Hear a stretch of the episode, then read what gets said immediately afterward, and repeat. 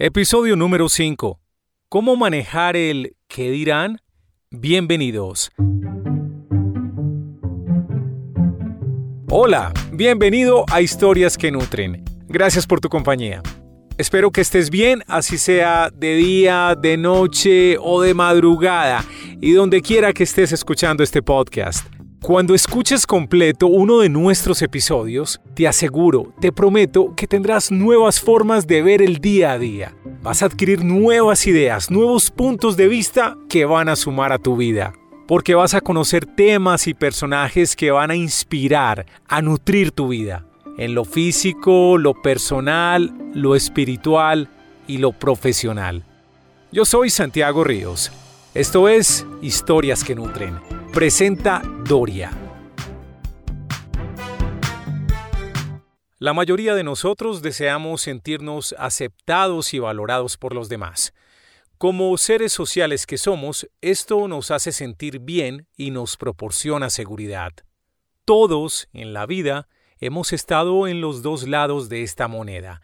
En algún momento hemos sentido ese calor fraternal de conectar o hacer mash con un grupo de personas y sentir la libertad de ser nosotros mismos y expresarnos sin filtros, sin miedos. Por otro lado, también hemos padecido el lado oscuro. Esto ha ocurrido en diferentes entornos, como el colegio, la universidad, el trabajo, o incluso en una salida a comer o de fiesta. Ha habido momentos donde no sentimos empatía, no hacemos clic con las demás personas. Y ahí comienza esa voz interior a cuestionar cada una de las acciones o decisiones que estamos a punto de tomar, simplemente por estar pensando en ¿qué irán a pensar los demás? En este episodio de Historias que Nutren hablaremos de este tema que muy seguramente todos hemos padecido y además planteamos posibles soluciones. ¿Cómo manejar el qué dirán? Cuando comenzó Twitter, quizá fue cuando yo sentí más como el látigo, digamos, del odio, que ya todo el mundo puede decir lo que quiere y tú lees todo eso en una fila de comentarios de todo tipo. Quizás les parezca paradójico, pero para hablar de esto, hoy nos acompaña un personaje muy famoso en toda América Latina, Juanes. Sí, Juanes, el artista colombiano que logró llevar su música a casi todos los rincones del mundo. Y les digo que quizás sea paradójico porque para una persona que ha recorrido los escenarios musicales más icónicos del mundo, un artista tan reconocido, un artista que ha cantado con las más grandes celebridades del espectáculo y que ha ganado un sinfín de premios y reconocimientos, creería uno que no ha padecido del miedo al qué dirán. Es algo que sin duda tiene que manejar, especialmente cuando pone a consideración sus nuevos trabajos. Por ejemplo, el de 2021, Origen, donde le hace un homenaje a todos los artistas que lo han influenciado. Origen también tiene una versión en formato documental en Amazon Prime, y allí Juanes explica su amor por artistas tan diferentes como Fito Páez, Juan Luis Guerra, Diomedes Díaz, Kraken y Bruce Springsteen entre otros. Tal diversidad de géneros en un mismo álbum le ha valido muchas críticas, la mayoría de ellas positivas, como la de la revista Billboard, que ubicó el trabajo Origen como uno de los 25 álbumes latinos más importantes de 2021. Pero claro, con este nuevo trabajo, Juanes también tiene que lidiar con ese ¿qué dirán?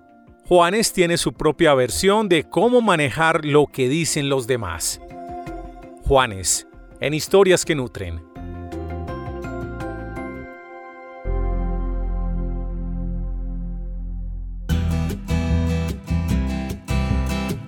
Hey Juanes, ¿cómo estás? Bienvenido a Historias que Nutren. Santi querido, ¿cómo estás hermano? Encantado de saludarte y a toda tu audiencia. Juan, hablando de ese origen tuyo como músico, ¿siempre tuviste el sueño de cantar o de formar una banda y luego de ser solista? ¿O esto se fue gestando con el tiempo? ¿Cómo empezó ese sueño a crearse en tu origen, Juan?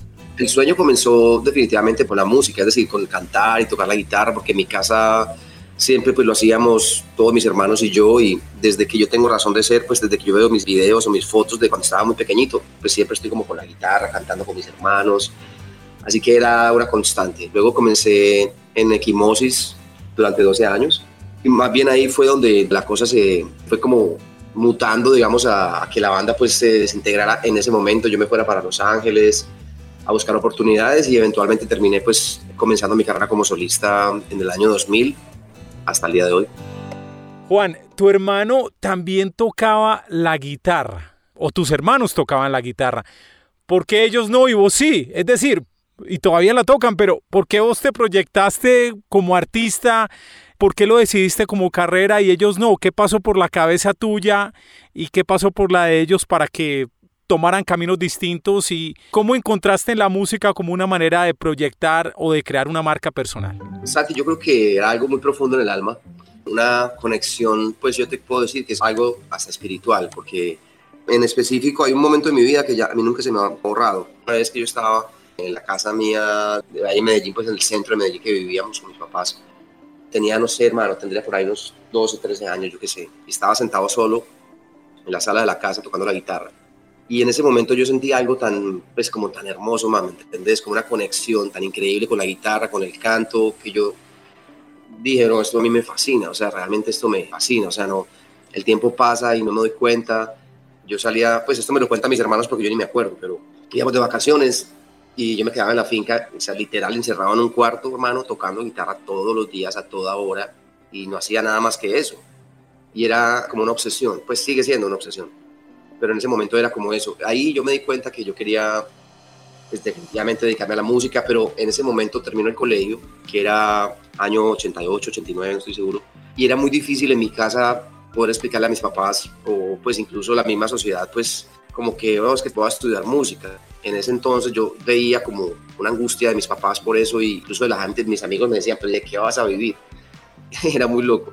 Así que bueno, por cosas de la vida, terminé presentándome en EAFIT a Ingeniería Mecánica. Hice un semestre que fracasé, pues porque yo no, o sea, no soy para eso, definitivamente no soy para eso. Y terminé, en el, terminé con la psicóloga de la facultad. Y me dijo, no, no, no, es que tú eres un artista, o sea, te tienes que estudiar algo que tenga que ver con el arte, no te quedes aquí, pero para nada. Ella misma me dijo, fue muy bonito porque ella me ayudó mucho en ese momento. Yo ni recuerdo su nombre, pero, bueno, me fui para la Bolivariana, me presenté en la Bolivariana a estudiar publicidad, hice un semestre de publicidad y después pedí la validación y me pasé para diseño industrial y ahí sí me quedé y terminé mi carrera. Fue, digamos, demasiado importante el paso por la universidad porque a pesar de que no estaba estudiando música, sí estaba estudiando los mismos procesos para generar algo a partir de un concepto, ¿me entiendes? En este caso, pues, no sé, la música que es sobre el sentimiento, pero el diseño gráfico sobre el papel, la industria sobre la forma. Entonces, digamos que siempre había mucha conexión en los procesos de cómo crear, digamos, música o, o lo que fuera. Terminé la carrera y de todas formas, pues me dediqué a la música, es decir, volví al mismo lugar otra vez, pero es particular porque a pesar de todos los años y de todo esto, pues hasta el día de hoy yo sigo estudiando música, digamos, 100%. Quiero aprender todo lo que más puedo todos los días. Me meto en cursos online, en cursos presenciales donde puedo, o sea, siempre buscando abrir más puertas y tener más información para poder seguir avanzando y para poder, digamos, tener un lenguaje más amplio en el momento de la composición. No solamente en la música, sino también en las palabras. Hablando de sentir la música en el alma, que fue lo que mencionaste anteriormente también, cuando tuviste esa epifanía y esa conexión casi que espiritual con la música, digamos que esa conexión, esa honestidad contigo mismo, es una base muy interesante para después proyectar lo que realmente has sido y eres Juanes.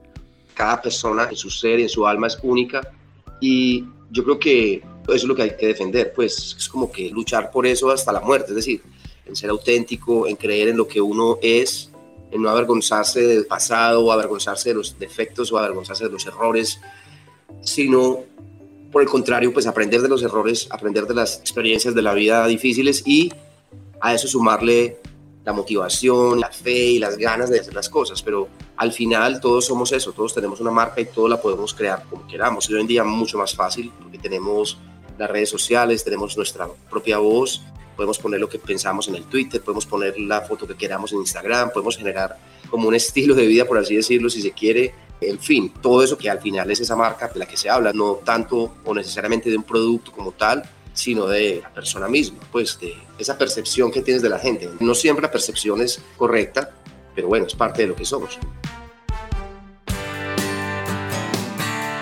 Juan, entonces, ¿cómo te imaginabas tu futuro cuando estabas en Equimosis? Es decir, ¿es lo que estás viviendo ahora o cómo era? Por más ambicioso que yo hubiera sido en ese momento, nunca me imaginé que iba a pasar lo que ha pasado. O sea, ha sido mucho más de lo que yo esperaba.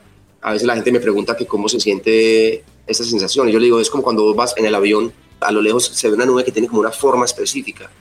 Pero cuando el avión se va acercando a esa nube, la nube se empieza a deformar y de repente no ves nada. Estás adentro de la nube, pero no se ve nada. Es, es algo totalmente diferente a lo que te imaginabas. Pero ha sido increíble, hermano. Pues yo sinceramente pensaba, Santi, que, pues, que era difícil o porque a veces pasaban los meses y pasaban los años y nunca ha sido fácil y nunca va a ser fácil para nadie. Nunca la vida es fácil, nunca. Pero yo creo que si uno le pone amor y le pone ganas y realmente cree en lo que uno es como persona, pues lo que se necesita es tiempo y paciencia. Juanes, como artista estás más expuesto a críticas, buenas y malas, algunas críticas incluso agresivas o de muy mala onda. ¿Cómo las manejas? Al principio me afectaba mucho lo que la gente, digamos, decía cuando salían mis discos y los criticaban, o incluso desde Quimosis, porque esto ha sido siempre, Santi. O sea, no recuerdo un momento de mi vida de la música que no haya tenido críticas. Desde el primer disco de Quimosis hasta el día de hoy, siempre alguien sale a decir cualquier cosa. Y es lo más normal del mundo, ya me di cuenta, pues que es lo más normal del mundo y que no importa, ¿me entiendes? Que, o sea, gustarle a todo el mundo es imposible. Entonces, ante eso ya hoy en día realmente es que no me afecta tanto como antes. Incluso ya me da risa porque son tan agresivos y son tan pasados de tono en muchas cosas porque y ni siquiera lo conocen a uno como persona. Entonces hablan por una percepción errónea de algo que les genera o cualquier cosa. Entonces ya como que entienden, y con las redes sociales he aprendido mucho más a entender eso, que vos vas leyendo los comentarios y vas a decir, te amo, te amo, te amo, cantas hermoso, hijo de puta. ¿Sí me entiendes? Eso es de todo, le dicen a uno de todo. Entonces yo me doy cuenta que la gente que realmente escucha mi música, la gente que está conmigo por lo que yo hago, siempre va a estar bien conmigo y van a aceptar lo que yo haga y no van a... Y después las otras personas son gente que va y viene, que va y viene, y que si te pones a hacerle caso a toda esa gente, pues te vuelves loco. Entonces, yo creo que hay que estar tranquilo con eso. Yo a mis hijos les digo, no lean las redes sociales, no lean los comentarios, no lean, porque es que uno se vuelve loco, realmente. Pones a leer todo lo que la gente piensa, bueno, Dios mío, eso es una cosa increíble. Me quedo con, pues, como con el amor y con la buena onda de muchas personas. Y los que no les gusta o me insultan por alguna razón, pues yo los respeto también. Cada quien tiene que vivir como quiere vivir y, y eso está bien. Es que a mí tampoco me caen bien todos los artistas o todos los actores o todas las películas o todos los libros, ¿no? ¿Sí me entendés? O sea, cada quien tiene sus gustos y ya. Cuenta el caso de la charla de Bruce Springsteen, que fue muy interesante, Juan. Ah, bueno, sí, ese es el caso más, más clarísimo. Estábamos en un festival que se llama South by Southwest en, en Austin, en Texas, y Bruce Springsteen sale a dar un speech, un discurso que hablaba de esto. La obra que ese tipo habló ahí, habló de esto, que yo te digo. No importa quién eres, pueden ser los Beatles, pueden ser los Rolling Stones, puede ser Metallica. ¿Cuántas veces no he leído yo una crítica diciendo que Metallica es una mierda, que Metallica que se acabó, que el disco es horrible? Y yo, ¿pero por qué? O sea, es una maravilla. Estos llevan 40 fucking años tocando. O sea, no van a la misma canción que hace 40 años, pues. O sea, entonces no importa quién seas, siempre alguien te va a decir, eres una mierda. Siempre. Entonces hay que tener eso en cuenta porque eso siempre va a pasar, no importa quién seas. Juan, aparte del madrazo que mencionaste ahora, ¿cuál ha sido la crítica más dura que has tenido? ¿Que te haya dolido? ¿Qué te hizo sentir esa crítica y cómo la manejaste? Cuando comenzó Twitter, quizá fue cuando yo sentí más como el látigo, digamos, del odio. ¿Qué año fue Twitter? No me acuerdo. Santo. 2006, 2007 empezó más o menos, sí. Exacto. Yo, yo creo que por ahí, cuando Twitter sale, ya todo el mundo puede decir lo que quiere y tú lees todo eso en una fila de comentarios de todo tipo, fue cuando por primera vez sentí como que, pues como el latigazo este de, del hater, ¿entendés? Eso fue hace mucho tiempo ya, la verdad. Entonces ya hoy en día, sinceramente, hermano, yo pongo un tweet y yo sé que me van a cascar. Siempre te van a cascar. Siempre alguien va a decir sí y alguien va a decir no. Respecto a eso, es simplemente, pues, ¿estás seguro de lo que vas a decir? ¿Esto es lo que vos pensás? ¿Estás seguro? Ok, dale, send punto, se acabó, chao. Y eso es como lo que yo, como lo veo hoy. O sea, una cosa es salir por la calle a pegarle un puño a la gente, pero no, pues es que no tiene derecho a pensar como uno quiere pensar, Santi. Y yo creo que antes, yo no sé si vos te acordás, pero antes los artistas éramos todos como políticamente correctos. Es como que no puedes decir que tienes novia porque entonces las chicas, y no puedes decir lo que piensas sobre esto porque aquello. Hoy en día todo eso se ha desaparecido porque la gente realmente hoy en día es mucho más libre las redes sociales, todo, todo el mundo piensa lo que quiere, no sé, eso es como, quizá como yo lo veo, pero obviamente yo viví ese proceso y, y me tocó aprender de toda esa parte, ¿no? Pero yo veo que hoy en día, por la, digamos, los, los chicos más jóvenes que están en las redes sociales todo el día y eso que además tienen mucho, digamos, saben hacerlo mucho mejor, muy bien, yo, yo soy malísimo para eso, no puedo andar con el teléfono todo el día, sabes, hablando a la cámara, me cuesta mucho, a veces lo hago, pero me cuesta. Yo veo que hoy en día la generación es mucho más familiar con ese tipo de cosas y eso los hace más auténticos y los hace más, es como más fácil para que realmente sepas quién eres, ¿me entiendes? Lo real es lo que funciona hoy en día, es lo que yo siento. Las redes sociales han generado ese cambio. Lo real es lo que funciona hoy en día. Si usted es real en las redes sociales, la gente lo capta de una. Juan, mentalmente vos qué haces para manejar el qué dirán? Mejor dicho, ¿qué recomendación le das a la gente de cualquier profesión? Gente famosa o gente que no sea famosa o que quiere ser famosa. Pero ¿cómo manejas eso en tu cabeza? No solamente eh, dejando de leer comentarios odiosos en redes sociales, sino mentalmente qué proceso llevas por dentro para que ese qué dirán no afecte tu desempeño y tu vida? Bueno, creo que pues a mí me ha ayudado demasiado estudiar, o sea, prepararme. Por ejemplo, si yo estoy, no sé, en el estudio trabajando o estoy estudiando canto o estoy estudiando guitarra, estoy practicando, a mí, mejor dicho, me importa un carajo que digan lo que quieran, hermano, porque yo me estoy preparando, o sea, yo estoy preparándome para ser mejor mientras que ellos están hablando mierda, ¿sabes? No me importa. Entonces, eso mentalmente me ayuda. Es como cuando vos vas a presentar un examen en la universidad. Si no estudiaste, estás muerto del susto. Pero si usted estudiaste bien, estás preparado, llegas allá relajado, porque sabes que vas a ganar el examen, porque sabes que estudiaste y sabes que vas a poder responder lo que te van a preguntar. Entonces creo que en ese aspecto siento que prepararme me ayuda mucho en la parte mental. Digamos también estar seguro de lo que hago, pues y a veces uno se equivoca, Santi, y está bien también, o sea, está muy bien también equivocarse, porque es que no hay otra manera más de crecer o de llegar a otro lugar, sino a veces es cuando te equivocas y cuando te das cuenta que mierda, la cagué mano, listo next. O sea, ¿cómo hago para corregir esto y ser mejor persona y ser mejor músico o lo que sea, ¿cierto? Pero si hay que ponerse como una pequeña coraza ante lo que la gente te puede decir, incluso que la gente te diga todo que está muy bien, también es delicado. Pues es decir, es como, hay que estar un poco como conectado con la tierra, hermano, y con lo que uno es y tomarla como con calma, respirar profundo. A mí me pasa mucho que obviamente Santi es como a ti, a ti se te olvida que tú eres tú, es decir, tú eres Santiago, vas al supermercado a comprar, pero cuando alguien te saluda, ay Santiago, a ti se te olvida que eres tú, tú estás en tu mundo, en tu vida, en tus cosas, a mí me pasa igual, a veces se me olvida, digamos, que soy un artista o que la gente me puede conocer y voy por la calle con y corriente y de repente me saludo y yo, ah, la verdad es que, que la gente me puede conocer, es decir, es muy particular eso. Entonces, como que estar sano internamente es muy importante. Yo, por ejemplo, hago mucho ejercicio porque yo era muy gordito cuando estaba pelado y yo empecé a hacer mucho ejercicio porque quería adelgazar, pero en medio de esa búsqueda de hacer ejercicio me fui volviendo adicto al ejercicio y encontré que el ejercicio me genera una paz y una calma tremenda, ¿me entiendes? Porque lo uso como una forma de meditar, es decir, digamos, yo me pongo a trotar, a saltar el lazo, a montar en bici y yo encuentro, pues como en ese momento de la mañana, un estado como de meditación ahí muy profundo. Y ahí encuentro muchas respuestas y también, ¿sabes? Como que a veces, ok, listo, esto no estuvo bien, va, vamos a hacer esto o cómo puedo hacer esto mejor, o ah, qué tal si trabajo con esta persona y qué tal si llamo a este director, qué tal si esto y lo otro.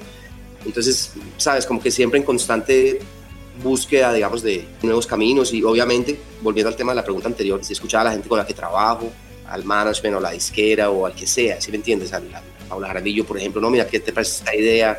Va, perfecto, Rafa, ¿qué te parece esta idea? Dale, team. Y siempre como buscando caminos, porque no siempre uno, pues, tiene la totalidad, digamos, de la lectura de las cosas, ¿no?